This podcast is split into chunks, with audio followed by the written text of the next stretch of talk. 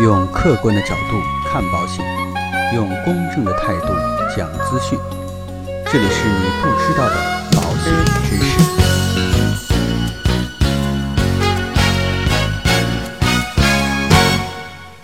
好，各位亲爱的朋友们，大家好。刚刚过完了五一的小长假之后啊，从今天开始，我们就正式开始上班了。不知道大家这几天都去哪里玩了？我五一这几天啊，带着全家去北京玩了一趟，什么感受呢？第一个人多，到哪里都是人啊，人挤人，人挨人。幸亏这次没有去长城。后来呢，看了一段有关于长城的视频呢，真的基本上登长城，你都根本就不用走，要么呢是前面挡住了你，要么呢是后面帮你往前走啊，所以你基本上不用动。这次呢，主要去了故宫和颐和园，感觉啊，全程都是靠走的。走下来之后呢，看了一下计步器啊，手机里边显示一天基本上要走三万步左右啊，所以确实还是很累的。那从今天开始呢，我们的节目啊也继续给大家来更新。今天呢，也来回答一下一位网友的一个问题。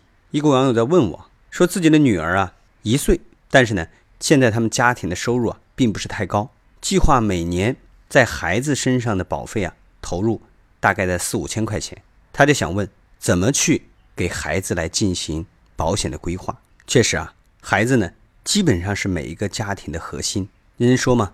孩子是父母的掌上明珠，所以呢，很多的家庭呢都希望给孩子规划一份好的保险。那今天呢，我们就跟各位朋友一起来讲一讲孩子的保险应该怎么去规划。可能有很多的朋友啊，并不知道，在一九八三年的时候啊，重大疾病保险就已经问世了。它是由南非的一个外科医生啊，叫做马里尤斯·巴纳德首先提出的，因为他的哥哥克里斯汀·巴纳德是世界上。第一位成功实施了心脏移植手术的医生，这个还是很厉害啊！在那个年代，心脏都可以移植。但是呢，马里尤斯医生呢，他就发现，在实施了心脏移植手术之后呢，部分的患者及其家庭的财务状况都陷入了困境。虽然说手术做了，但是呢，却没有办法维持后续的康复治疗。为了缓解被保险人一旦患上重大疾病，或者呢是实施了某一项重大手术。所承受的经济压力啊，他和南非的一家保险公司合作开发了重大疾病保险。其实呢，细心的朋友大家就知道，从重疾险的诞生这点来看呢，其实重疾险的定义啊就已经被确定为两种。第一种呢是为被保险人支付因疾病或者呢手术治疗花费的高额医疗费用来提供保障；第二个呢为被保险人患病之后提供经济的保障。从而呢，尽可能的避免被保险人的家庭在经济上陷入困境。给大家科普了重大疾病保险之后啊，我们来跟大家讲一讲跟孩子投保相关保险的一些理念。首先呢，孩子呢一般是家里的掌上明珠，并且呢也是疾病的高发群体，所以很多的家长在买保险的时候都会考虑给自己的孩子先买一份重疾险。但是啊。还是要跟大家强调一下，相对于儿童来讲，其实家长对于重疾险的需求更高。首先呢，我们来分析一下儿童和成人在面临重疾的时候他们的风险点。儿童呢，一旦患了重疾之后，第一个呢可能会面临高额的治疗费用，并且呢还有可能引发高额并且长期的治疗费用，这是儿童容易遇到的风险点。而对于成人来讲呢，第一个还跟儿童是一样的。就是治疗费用，并且呢，也有可能是长期的治疗费用。但是呢，成人多了几个风险点。第一个，有可能因为失能造成收入的减少；第二个呢，你的收入减少，可能损失了一部分的收入，但是啊，这部分的收入损失还会可能引起连锁的风险，比如说房贷还不上、车贷还不上等等等等。所以呢，我们通过风险点的对比，我们就知道了，其实啊。成人的风险对于家庭的伤害更为严重，而从风险的管理角度呢，为成人来提供保障，这个肯定应该比为孩子购买重疾险更为的重要。我们再来对比一下儿童和成人在重疾上的风险的发生概率。儿童这块呢，可能会有这些疾病。第一个呢，先天性的疾病导致的风险，这个呀，保险是拒赔的。第二个呢，严重的病毒感染，这个可能会危及生命。第三个呢，儿童高发的恶性肿瘤，这个相对来讲概率非常的低，并且呢，比成人发生恶性肿瘤的概率要低很多。第四个，未达到重疾的各类疾病，这个重疾险它是不赔的。我们再来看一下成人，第一个呢，因工作压力导致的心脑血管疾病；第二个呢，因不良生活习惯导致的相关疾病；第三个，可能会随着年龄的增加，他的患病的风险。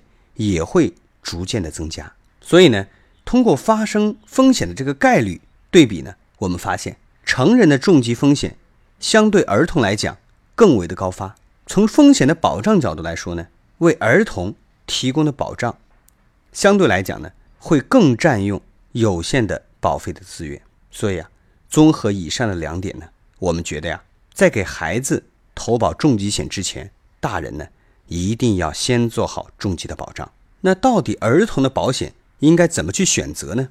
目前呢，市场上的重疾险虽然保障的病种比较多，但是呢，在二十岁以内的年龄段，常见的疾病却很少包含在重疾险的产品当中。所以呢，对于儿童来说呀，疾病种类越多的重疾产品，出险的概率与成人的差别也就越大。相对于成年人来说呢，儿童对于普通疾病。可能产生的医疗费用反而可能更高，比如说简单的感冒、骨折，重疾险呢并不能提供保障。但是呢，儿童无论从出险到治疗，可能产生的花费啊，都比成人更多。甚至呢，有一些非重大疾病，可能孩子也需要进入儿童的重症监护室进行治疗，然后呢，产生了高额的费用。因此呢，对医疗费用的补充对于孩子来讲非常的重要。所以。给孩子在购买重疾险的时候，千万不要忘记，一定要附加住院医疗等相关的报销的保险。对于一些特殊的情况，购买重疾险的意义啊，相对更大。也跟大家举一些例子，比如说啊，意外怀孕生育的儿童；第二个呢，高龄产妇生育的儿童；第三个，母亲生育前有流产史的儿童；第四个，出生之后呢，体重比较轻的儿童。第五个部分有特定疾病的家族史的儿童，第六个正常发育、体重较轻的婴幼儿，这几类孩子呢，相对来讲抵抗能力可能会比较差，所以呢，重疾险的发病概率就会偏高。所以呢，这几类孩子呀，一定要注意，家长啊，尽可能提前给孩子购买重疾保险。那在买保险的时候，究竟是返还型的保险好呢？还是消费型的保险好呢？我们来给大家来分析一下。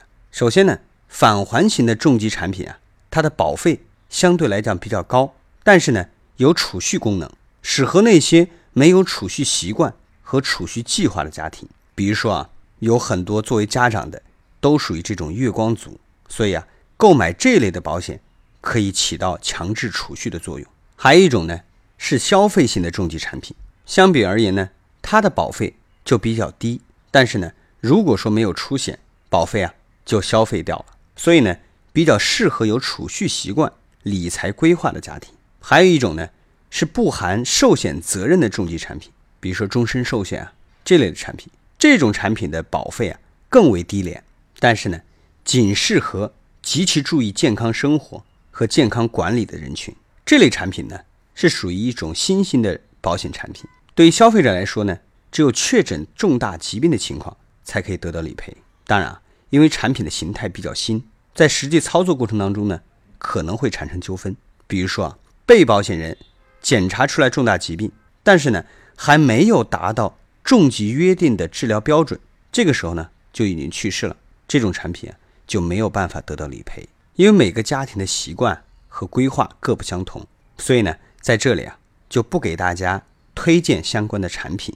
但是呢，对于孩子来讲呢，我建议大家去购买那些定期返还型的定期重疾，或者呢没有返还型的定期重疾产品。当然啊，请千万不要忘记，对于年龄比较小的啊，比如说十岁以下的孩子，请一定要附加上住院医疗产品。